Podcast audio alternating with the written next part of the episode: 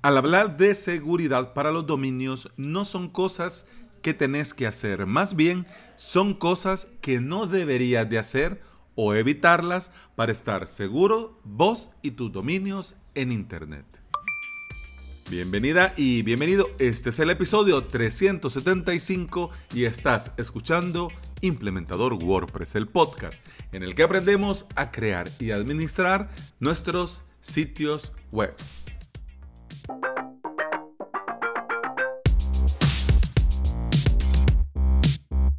Ya con este último episodio de esta trilogía dedicada a los dominios en Internet, quiero que hablemos de la seguridad. Pero esto, mm, digamos que son tips. Son tips que tenés que tomar en consideración de cosas que no tenés que hacer o que tenés que evitar. ¿Ok? Así que comencemos por el principio. La dirección de correo. Si vas a tener el control de tu dominio, tenés que usar una dirección de correo. Y yo te recomiendo que sea una dirección de un servicio de correo que esté siempre disponible. Es decir, un Gmail, un Outlook, un iCloud. Porque si usas, por ejemplo, una dirección de correo relacionada a tu dominio, es decir, eh, y tengo problemas con mi dominio.com, ahí ya la hemos liado. Porque si tu dominio queda fuera de juego, al resolver el asunto o buscar resolver el asunto, te van a escribir. Y te van a escribir y vos debes de responder. ¿Y dónde te van a escribir? Pues efectivamente al correo que está caído porque el dominio tiene problemas.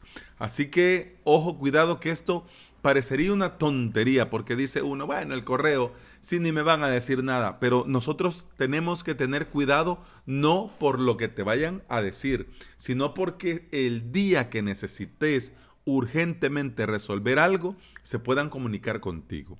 Siguiente, nunca dejar expirar. En el caso de, por ejemplo, el servicio de la luz eléctrica, se te fue eh, el avión, se te fue el santo al cielo y no pagaste el recibo de la luz. No pasa nada, llegas a tu casa, tratas de encender la luz y no funciona. Pues ese día no vas a poder ver Netflix, no vas a poder usar el microondas, no vas a poder em, cargar tu celular, pero no pasa nada. El día de mañana o en el mismo momento con tu celular pagas el recibo y dependiendo del país y la calidad del servicio, lo tenés reactivado lo más pronto posible. Pero al expirar, el dominio queda libre. Al expirar, el dominio queda disponible para que cualquier otro interesado pueda registrarlo. Y si lo dejas expirar, lo podés perder. Si por el motivo que sea no estás a gusto, es mejor transferir que dejar expirar.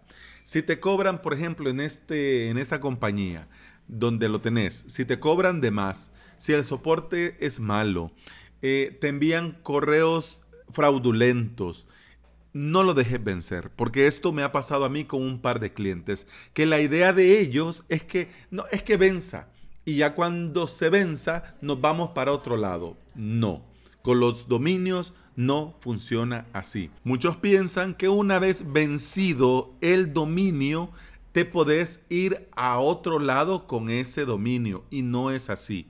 Tenés que hacer el trámite de traspaso y si todo va bien en una semana más tardar, ya tenés tu dominio en otra empresa donde te den los mínimos para poder trabajar. Siguiente, no des clic a enlaces que no has solicitado. Si vos has solicitado el traspaso de tu dominio, entonces digamos es normal y natural que te llegue un correo de la empresa avisándote que estás haciendo este trámite. Pero si no, no, ni lo volvás a ver. Inmediatamente mandalo a la papelera. En nuestro correo abundan un montón de correos spam. En todas las direcciones de correo llegan más o menos correos spam.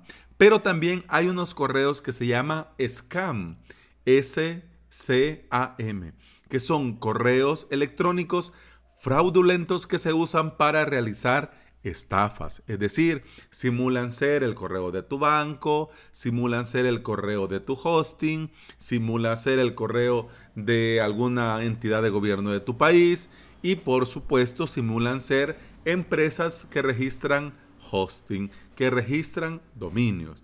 Si te llega algo relacionado a tu correo, no lo vayas a responder. ¿Ya lo abriste? Ok, bueno, era supuestamente tu empresa, entonces lo leíste. Pero no respondas desde allí y no des clic desde ese correo a ningún enlace. En otro correo, a tu empresa o desde el soporte dentro del área de cliente, consulta si pasa algo. Mire, con captura en mano o lo que sea, me llegó este correo. ¿Qué pasa? ¿Qué hacemos? Ah, mire, aquí esto, ya. Entonces ya la empresa se encargaría de tomar las medidas del caso. O si de verdad pasa algo, desde mm, el mismo soporte de la misma empresa, te van a decir, mira, es que lo que pasa es esto, esto y esto, y nos comunicamos contigo por esto y esto y esto. ¿Ok? Si no, bueno, lo borras y te olvidas. Porque si vos no has solicitado traspaso de nada, si tenés bloqueado el dominio, aunque estén intentándolo, no lo van a lograr. ¿Ok? Bien, con esto del traspaso te lo voy a comentar porque también es algo que lleva tela.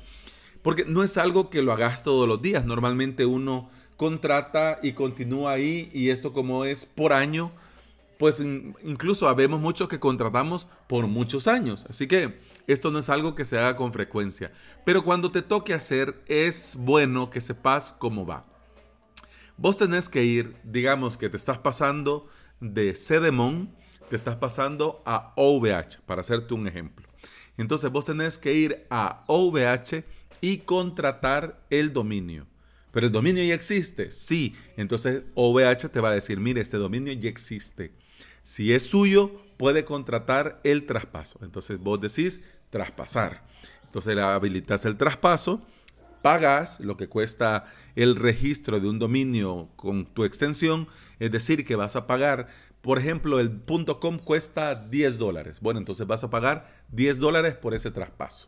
Pero mira, en el otro me vence en un mes, pues no importa. Vas a pagar para entrar, tenés que pagar para hacer el traspaso, tenés que pagar el primer año. Así que en OVH te comenzaría a, contar el tiempo a partir de la fecha del traspaso.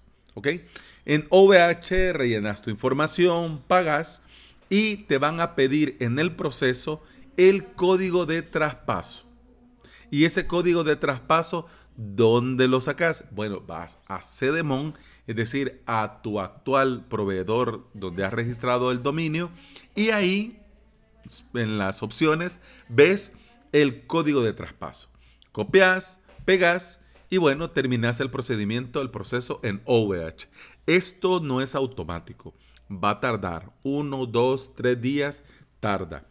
Te va a llegar un correo de OVH, eh, no, perdón, te va a llegar un correo de CDMON diciéndote, mire, hemos recibido de OVH una solicitud de traspaso. Si usted lo ha solicitado, no tiene que hacer nada. Pero si usted no lo ha solicitado, póngase en contacto para detener el proceso, para bla, bla, bla, bla. Es decir, em, yo lo solicité, pero me arrepentí, pues entonces lo solicitas. Yo no lo he solicitado, pues entonces, mire, yo no lo he solicitado, señores.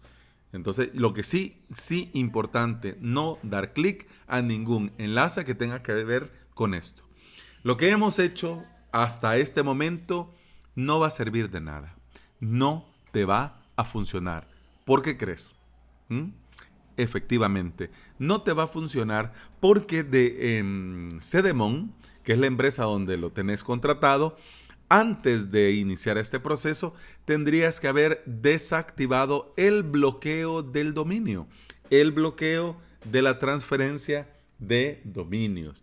Entonces por eso no te va a funcionar. Pero como las empresas saben cómo va esto de parte de OVH, que sería la nueva empresa con la que vas a trabajar, con la que vas a traspasar tu dominio, te va a mandar un correo y te va a decir, mire, eh, don Alex, fíjese que hemos iniciado el proceso, pero para poder continuar, usted tiene que desactivar el bloqueo en su eh, registrador actual.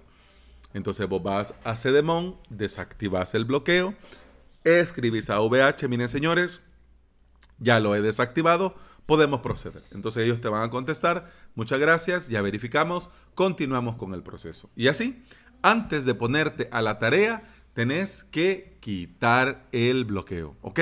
Y así procedes con tranquilidad y esto en un par de días ya lo tenés hecho. Bueno, una trilogía dedicada a esto que usamos todos los días y que hace que nuestro nombre en internet tenga sentido. Porque te imaginas que yo te diga, suscríbete a mi academia online, vas a 1234.556.789.456. Bueno, sería algo raro, aunque tampoco lo sería tanto porque los que ya estamos un poco viejunos, te recordarás que antes nosotros teníamos agendas de teléfono, teníamos un librito, teníamos una libretita donde anotábamos los números. Claro, esa chica especial, esa chica que te gustaba, de ella no, no, lo anotabas. El de ella ya te lo podías de memoria. Y ya sabías que pum, pam, pam, pam, pam, pam, pam, pam, era el número de ella. Entonces, si lo podíamos hacer antes, pues lo podríamos seguir haciendo. Pero hay que hablar lo que es se ve mejor avalos.sv que una serie de números con cuatro puntos de por medio. bueno, si tenés alguna duda de lo que hemos hablado en esta trilogía, ya sabes, te pones en contacto conmigo, me preguntas y yo con mucho gusto te respondo, ¿ok? Y eso ha sido todo por este episodio. Muchas gracias por estar aquí. Te recuerdo que puedes escuchar más de este podcast en todas las aplicaciones de podcasting, iBox, Spotify, Apple Podcast y también te recuerdo que necesito que te suscribas a mi canal de YouTube. Vas a YouTube, pones en la cajita Alex Avalos WordPress, te va a salir mi canal, le das suscribir y yo te voy a estar eternamente agradecido porque necesito llegar a un número de suscriptores para poder habilitar la URL personalizada. Así la próxima vez que te invite a mi canal de YouTube, no te voy a decir anda a YouTube y pongas en la cajita. ¿Gano yo esto? Sí, pero a vos también te van a comenzar a llegar las notificaciones de mi canal de YouTube y te van a llegar notificaciones cuando comience mis directos. Así que bueno, hoy sí, eso ha sido todo. Feliz fin de semana. Nos vemos el lunes. Hasta entonces, salud. Pum pam pum pam pam pum pam pam pum pam pum